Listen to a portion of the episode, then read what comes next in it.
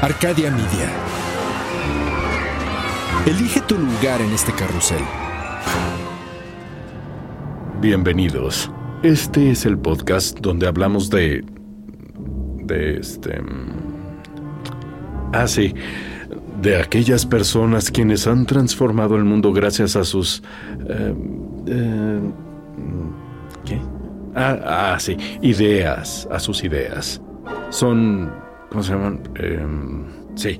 Genios sin rostro a los que los reflectores negaron la fama para convertirlos en innovadores anónimos sepultados en la infamia. Ellos son... perdón, eh, ¿Cómo se llama? ¿Eh? ¡Los olvidados! Ellos son los olvidados.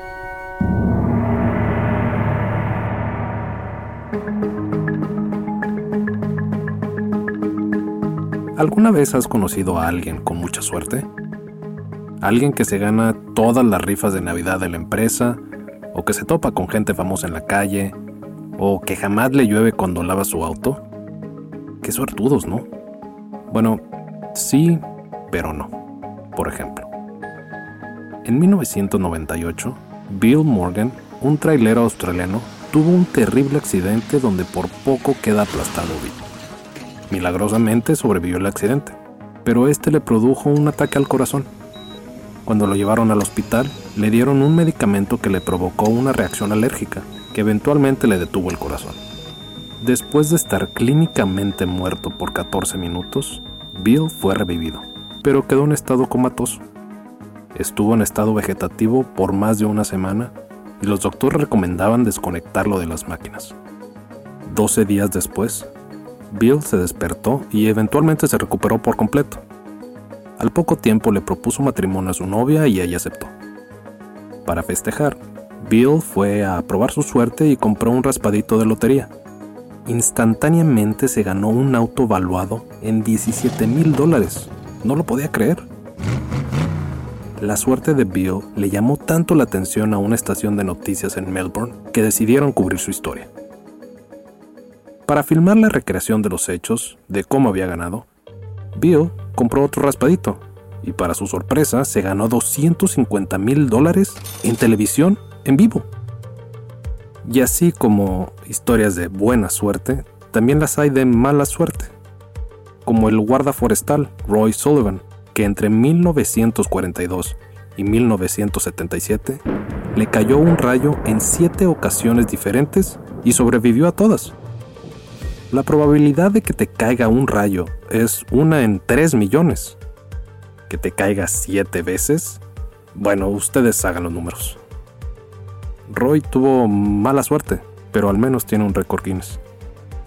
No quiero decepcionarlos, pero la suerte de estas dos personas fue un simple producto del azar.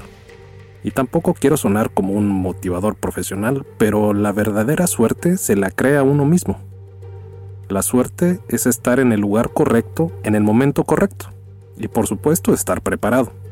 Por ejemplo, tu amigo que tuvo la suerte de conseguir un trabajo envidiable estuvo en el lugar correcto en el momento correcto. En este caso, la entrevista. Pero si hubiera sido un idiota, jamás le hubieran dado el trabajo. En este caso, es estar preparado. La realidad es que cualquier idiota puede conseguir una entrevista pero no cualquiera se queda con el trabajo. Así es como funciona la suerte. Soy Javier Peraza.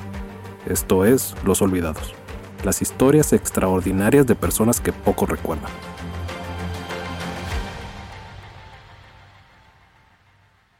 Alguien tiene que ser el primero en algo, siempre. En estos tiempos es un poco más complicado ser el primero en algo. Para lograrlo hay que hacer algo realmente extraordinario. La manera más fácil o menos complicada de lograrlo, en mi personal punto de vista, es, primero que nada, ser parte de una minoría. Luego es buscar algo que sea casi exclusivamente de la mayoría. ¿Me sigues? Te pongo un ejemplo. Barack Obama, el primer presidente negro de los Estados Unidos.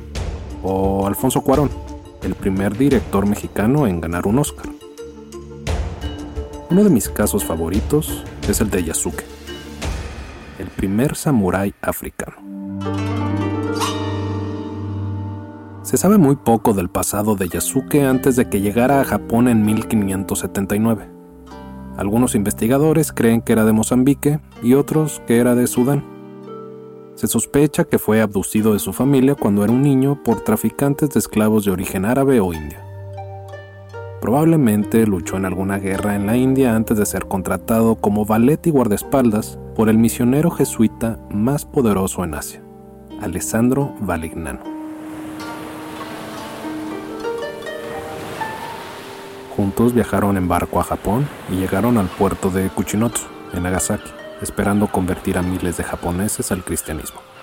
Pero cuando llegaron en 1579, Japón estaba inmerso en una brutal guerra civil así que decidieron mantener un perfil bajo por un par de años. Fue hasta 1581 que se tiene el primer récord documentado de Yasuke en Japón en una visita a Kioto. Probablemente, Yasuke no fue el primer africano que habían visto los japoneses, pero para sus estándares, Yasuke era un gigante que medía 1,88 metro 88 centímetros. Además, era apuesto, inteligente y sumamente fuerte. Algunos decían que tenía la fuerza de diez hombres. El hombre era un Adonis de chocolate. Y debido a que el Buda era retratado con piel negra, muchos lo vieron como un visitante divino. En camino a Kioto, pasó por el puerto de Sakai, y su aparición causó tanto revuelo que enormes multitudes clamaban para poder echarle aunque fuera un pequeño vistazo. Edificios se colapsaron bajo el peso de los espectadores. Yasuke tuvo que escapar montando a caballo. Cuando por fin llegó a Kioto, miles de personas se reunieron para ser testigos de su llegada. Yasuke se refugió en un convento jesuita, pero la gente derribó las puertas demandando poder verlo. Algunos espectadores murieron aplastados. Todo era caos. Cerca de ahí, Oda Nobunaga, el caudillo más poderoso de Japón, estaba llevando a cabo un juicio en un templo cercano exigió saber quién era el que estaba perturbando la paz. Y cuando se enteró de que el culpable era un exótico hombre negro, ordenó inmediatamente una audiencia. Para ese entonces, Yasuke ya había aprendido bastante japonés y podía entablar pequeñas conversaciones. Oda Nobunaga estaba fascinado. También estaba convencido de que la piel de Yasuke estaba pintada con tinta así que le ordenó que se quitara la camisa y que se tallara el cuerpo para comprobar que el color de su piel era real. Al descubrir que Yasuki era efectivamente de ese color, le hizo un banquete en su honor y le regaló una gran suma de dinero.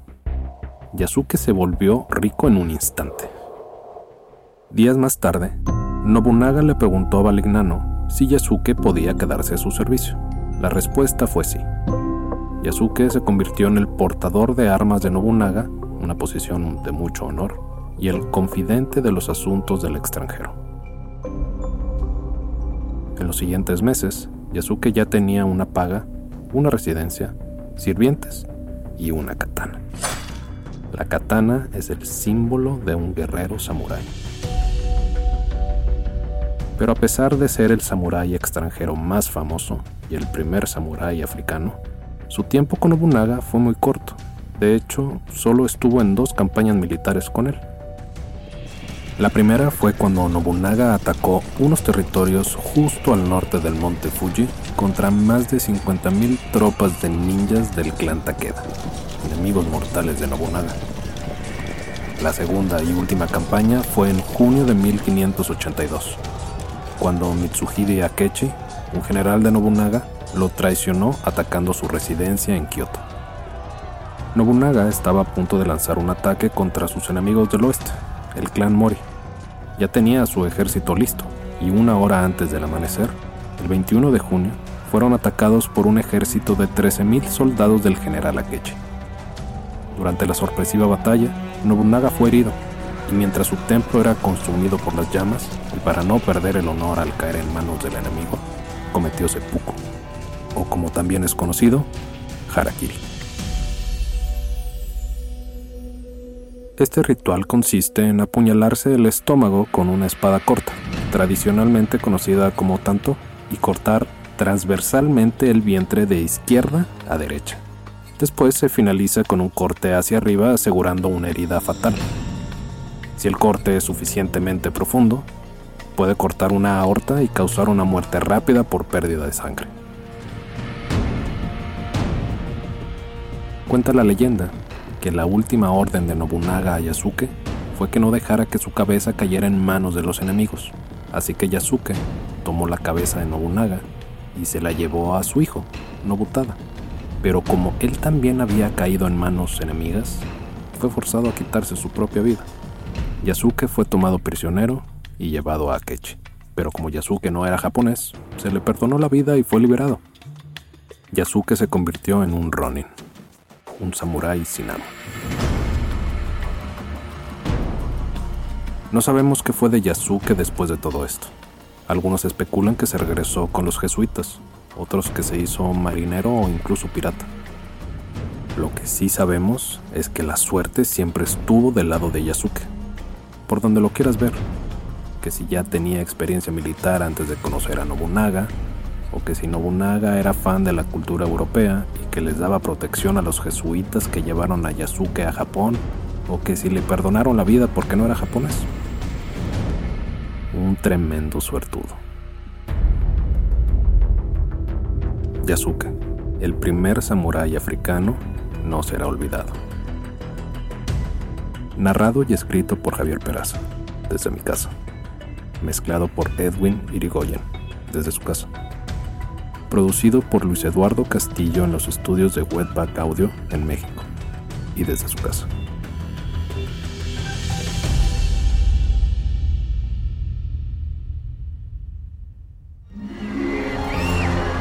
Arcadia Media.